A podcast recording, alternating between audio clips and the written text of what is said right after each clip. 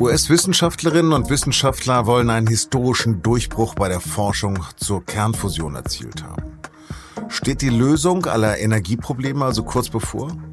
Ein Fusionskraftwerk steht noch nicht vor der Tür, sagt hingegen die Physikerin Marlene Weiß, die das SZ Business Ressort leitet. Sie hören auf dem Punkt den Nachrichtenpodcast der Süddeutschen Zeitung. Am Mikro ist Lars Langenau. Herzlich willkommen. Bald ist es soweit. Bald, bald, bald. Aber die Kernfusion ist irgendwie immer noch zehn Jahre entfernt. Das war schon vor Jahrzehnten so. Nun aber wollen Wissenschaftlerinnen und Wissenschaftler in Kalifornien wirklich einen historischen Durchbruch erzielt haben. Die Pressekonferenz dazu ist zwar erst nach unserem Redaktionsschluss am Dienstagnachmittag, aber schon am Montag hat die Washington Post darüber berichtet. Den Kollegen zufolge ist Forscherinnen und Forschern im Auftrag der US-Regierung erstmals eine Kernfusion gelungen, und zwar eine, bei der tatsächlich mehr Energie gewonnen als verbraucht wurde. Es soll nur ein auf vorläufigen Daten basiertes Resultat sein, aber schon das wäre ein Meilenstein. Kurz nochmal für alle, die in Physik einst auch nicht so gut aufgepasst haben wie ich. Kernfusion ist das Gegenteil von Kernspaltung. Also anstatt Atome zu spalten wie in einem AKW, verschmelzen bei der Kernfusion Atome. Daraus entsteht theoretisch enorm viel Energie. Und die ist auch noch klimaneutral und sicher. Potenziell könnte sie also die Lösung sehr, sehr vieler weltlicher Probleme sein. Könnte. Denn wieder wird es wohl heißen, eines Tages, also bald wie immer. Bleibt die Kernfusion also Science Fiction oder ist sie doch näher als gedacht? Darüber habe ich mit meiner Kollegin Marlene Weiß aus dem SZ Wissen Ressort gesprochen, die in theoretischer Physik promoviert hat und es ja wissen muss. Marlene, als ich das erste Mal von der Kernfusion gehört habe, da hieß es, frühestens in zehn Jahren könne man mit einem Erfolg rechnen. Das ist jetzt mehr als 30 Jahre her. Könnte das jetzt wirklich der Durchbruch sein? Nein, also von einem Durchbruch auf diesen Zeitskalen, wenn wir jetzt die letzten 30 Jahre anschauen, würde ich noch nicht sprechen. Das ist, wenn es sich bestätigt, ist ja noch nicht offiziell ausgewertet, dann ist das schon ein großer Fortschritt, aber noch nicht in dem Sinne, dass jetzt das Fusionskraftwerk vor der Tür steht. Also ich glaube, ich hatte in Physik eine 6, aber irgendwie habe ich das verdrängt. Wie funktioniert das technisch? Und bitte möglichst eine Antwort in der Form Kernfusion für Dummies äh, was vielleicht viele kennen, ist halt die Kernspaltung, die in Atomkraftwerken passiert. Da werden radioaktive Kerne quasi zerlegt in kleinere Teile. Und bei der Fusion passiert genau das Gegenteil. Da nimmt man zwei Wasserstoffkerne und zwingt sie quasi ihre natürliche Abstoßung zu überwinden und zu verschmelzen zu einem Heliumkern. Das ist das, was auch im Zentrum der Sonne abläuft. Also da kommt unsere Sonnenenergie her. Es ist einfach so, dass es in dem Fall energetisch günstiger ist, anders als bei den schweren Kernen, die man in der Kernspaltung nutzt. Ist es energetisch günstiger für diese Wasserstoffkerne, sich zusammen in einen Heliumkern äh, zu vereinen. Und äh, dadurch wird bei dem Prozess Energie frei. Also das heißt, der neue Heliumkern ist dann ein bisschen leichter als die beiden Wasserstoffkerne, die man reingesteckt hat. Und äh, die Differenz wird eben als Energie freigesetzt. Aber dazu braucht es wahnsinnig hohe Temperaturen. Ja, oder extrem hohe Drücke. Also im Grunde geht es immer darum, einen Stern, also wie unsere Sonne nachzubauen auf der Erde. Das ist natürlich schwierig. In der Sonne im Zentrum ist es gar nicht mal so heiß, 15 Millionen Grad. Das ist noch vergleichsweise überschaubar, auch wenn es natürlich viel ist. Der Druck ist wirklich extrem. Das ist da etwa mehr als das 200 Milliardenfache des Drucks auf der Erde. Also eigentlich ist auf der Sonne der Druck das Spannendere als die Temperatur. Man braucht einfach enorme Wucht im Grunde, damit diese Wasserstoffkerne in diese Fusionsreaktion gehen, die sie, was ihnen eigentlich widerstrebt. Also die wollen nicht verschmelzen. Man muss da wirklich über eine enorme Barriere rüber. Und das geht eben entweder über sehr, sehr hohes Tempo, was man durch hohe Temperaturen erreicht. Also die müssen richtig zusammenrumsen. Oder eben durch starke Drücke. Man muss sie quasi zusammenpressen. Äh, wenn man das auf der Erde machen möchte, kann man sich im Grunde entscheiden, will ich über den Druck gehen über, oder über die Temperatur.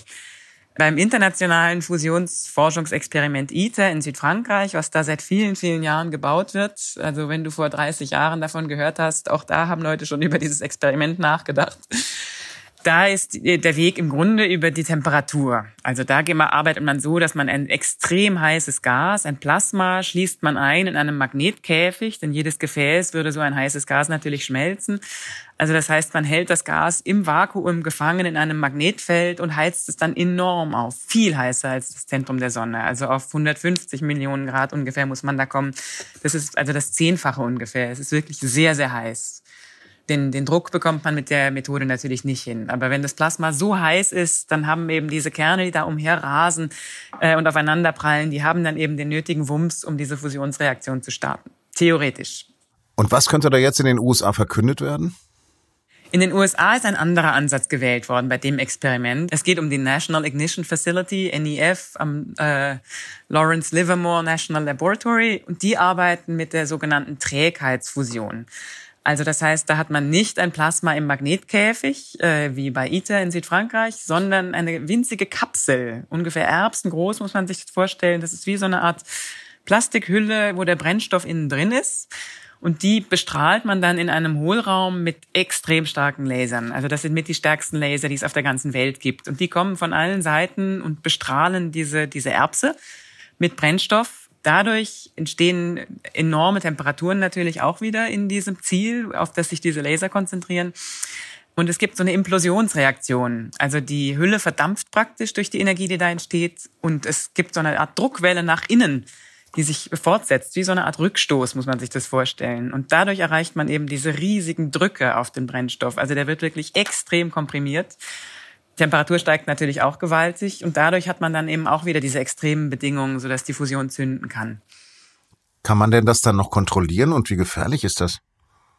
Also die Risiken sind wahrscheinlich relativ überschaubar. Natürlich gibt's immer Risiken, aber die Kontrolle ist eigentlich nicht das Problem. Schwierig ist eigentlich eher, die ganze Sache aufrechtzuerhalten und natürlich eben einen Energiegewinn zu produzieren und den dann nachher auch noch zu nutzen. Also das ist dann das nächste Thema. Darauf kommen wir noch. Was jetzt eben verkündet werden soll, das ist genau dieser Energiegewinn, wobei man das natürlich auch mit Vorsicht genießen muss, was da geschafft wurde. Dem Team am ähm, NIF ist es vor einem, einem knappen Jahr schon gelungen, das war damals schon eine große News, äh, überhaupt eine Fusionsreaktion zu zünden und aufrechtzuerhalten. Das ist schon mal eine Leistung. Und damals haben sie es geschafft, so um die 70 Prozent der reingesteckten Laserenergie wieder rauszuholen als Fusionsenergie. Das war da schon sehr gut. Und jetzt heißt es eben, sie wollen über 100 Prozent gekommen sein.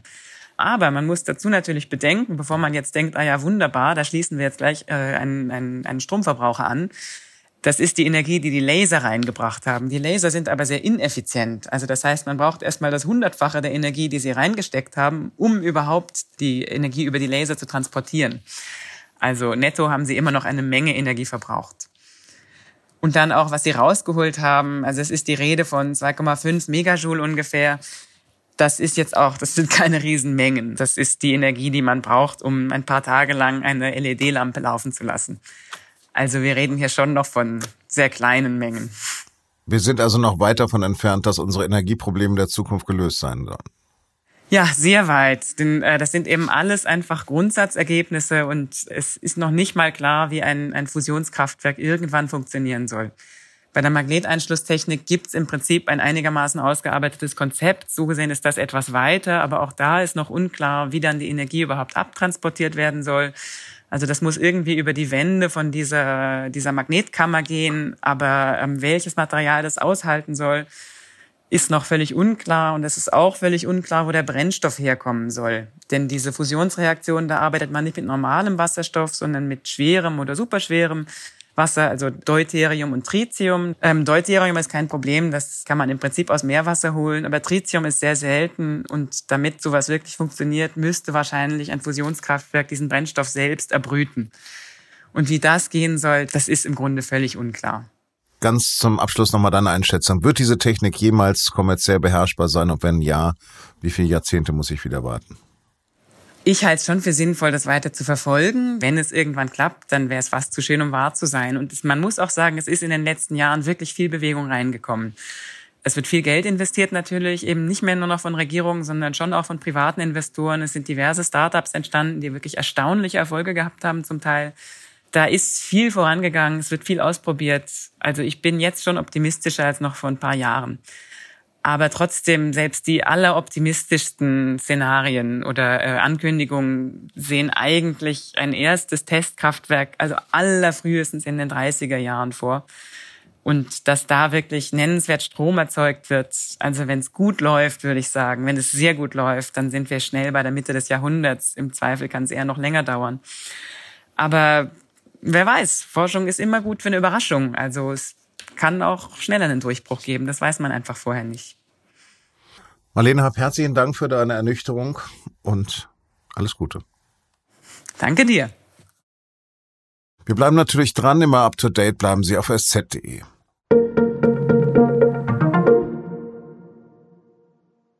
Am Dienstag ist ein wichtiges Urteil im Cum-Ex-Prozess gefallen. Der Steueranwalt Hanno Berger oder wie er auch genannt wird, Mr. Cum-Ex muss für acht Jahre ins Gefängnis. Das ist bisher die höchste Haftstrafe, die ein Gericht im Cum-Ex-Skandal verhängt hat. Berger ist in drei Fällen der besonders schweren Steuerhinterziehung schuldig. Das hat das Landgericht Bonn geurteilt. Durch ihn sei dem Staat zwischen 2006 und 2011 ein Schaden von mehr als 270 Millionen Euro entstanden. 13 Millionen Euro soll er selbst mit den Cum-Ex-Geschäften verdient haben. Die soll er nun zurückzahlen. Bei den sogenannten Cum-Ex-Geschäften wurden Aktien mit und ohne Dividendenanspruch rund um den Dividendenstichtag verschoben, sodass Kapitalertragssteuer mehrfach zurückerstattet wurden. Das gilt als Steuerhinterziehung. Das Europaparlament hat die Sozialdemokratin Eva Kaili mit sofortiger Wirkung als Vizepräsidentin abgesetzt, mit nur einer Gegenstimme. Die griechische Politikerin soll Geld kassiert haben, damit sie für den WM-Gastgeber Katar Einfluss auf politische Entscheidungen nimmt. Aktuell sitzen sie und fünf weitere Verdächtige in Untersuchungshaft. Seit Beginn der Ermittlungen gab es nach Angaben der belgischen Staatsanwaltschaft bereits 20 Durchsuchungen. In Griechenland hat die Anti-Geldwäschebehörde inzwischen alle Vermögenswerte von Kylie und ihrer Familie eingefroren. Kylie selbst weist über ihren Anwalt die Vorwürfe zurück. Falls Sie sich auch immer wundern, warum am Ende des Monats in diesem Jahr immer weniger Geld bleibt, das ist die Folge eines Zitat in der Geschichte der Bundesrepublik Deutschland bislang einzigartigen Reallohnverlustes. Das heißt, weil die Inflation immer weiter steigt, die Löhne aber nicht im gleichen Maße, wird die Kaufkraft der Menschen kleiner. Zwar sind die Tariflöhne in Deutschland 2022 gegenüber dem Vorjahr um durchschnittlich 2,7 Prozent gestiegen, aber auch die Verbraucherpreise sind gleichzeitig um etwa 8 Prozent gestiegen und daraus ergibt sich eben ein Kaufkraftverlust.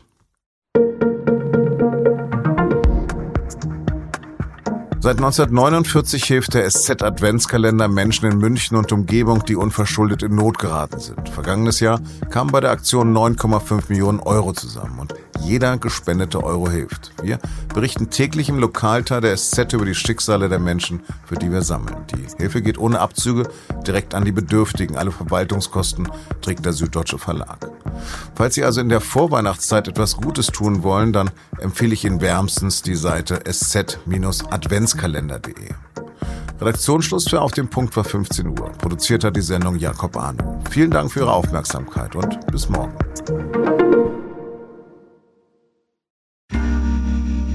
Werbung.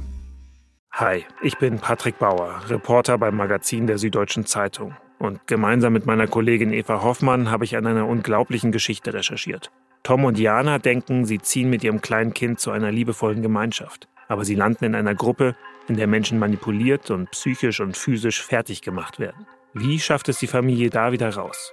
Im Schattenkloster. Chronik einer Gehirnwäsche ist ein SZ Plus Podcast in Zusammenarbeit mit Audible. Jetzt auf sz.de slash Schattenkloster.